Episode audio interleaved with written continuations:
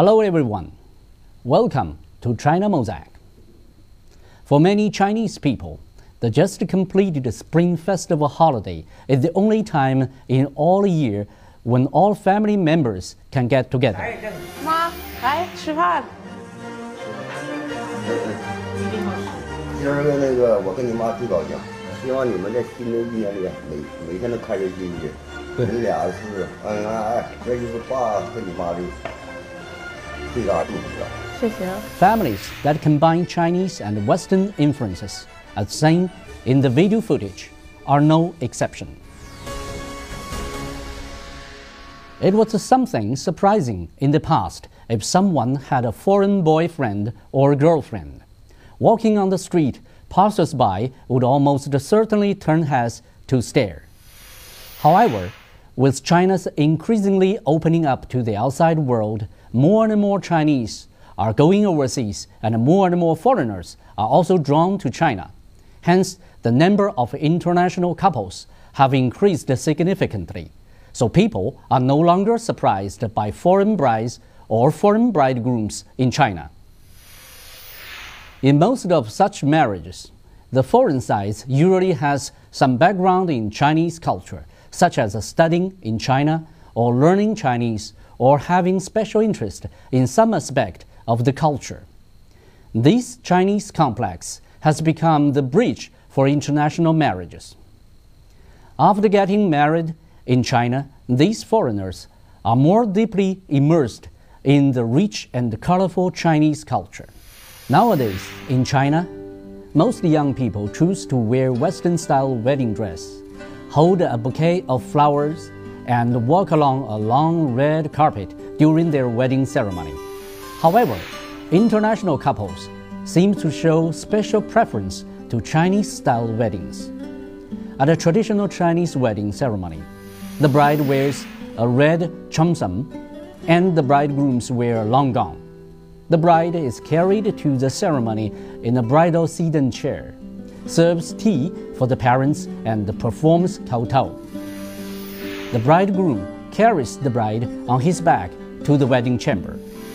The couple always have practical jokes played on them by relatives and friends.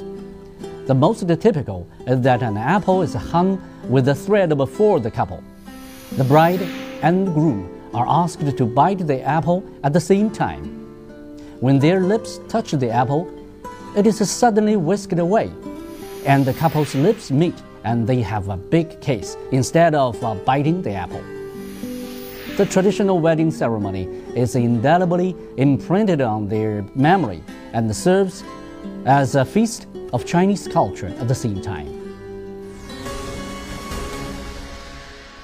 Of course, what is count more is the days they spend together after the wedding. And living in China is not that easy for foreigners. 这俩都是一个价。这个都摄像头来了，这就五块五吧，这就五块得了，得便宜点。你当摄像头没俩人？那不行，来，错了来个二斤啊，行。 First, speaking Chinese is much more than memorizing several lines of ancient Chinese poems. One should communicate with families and friends, understand their jokes, and even learn to bargain with vendors.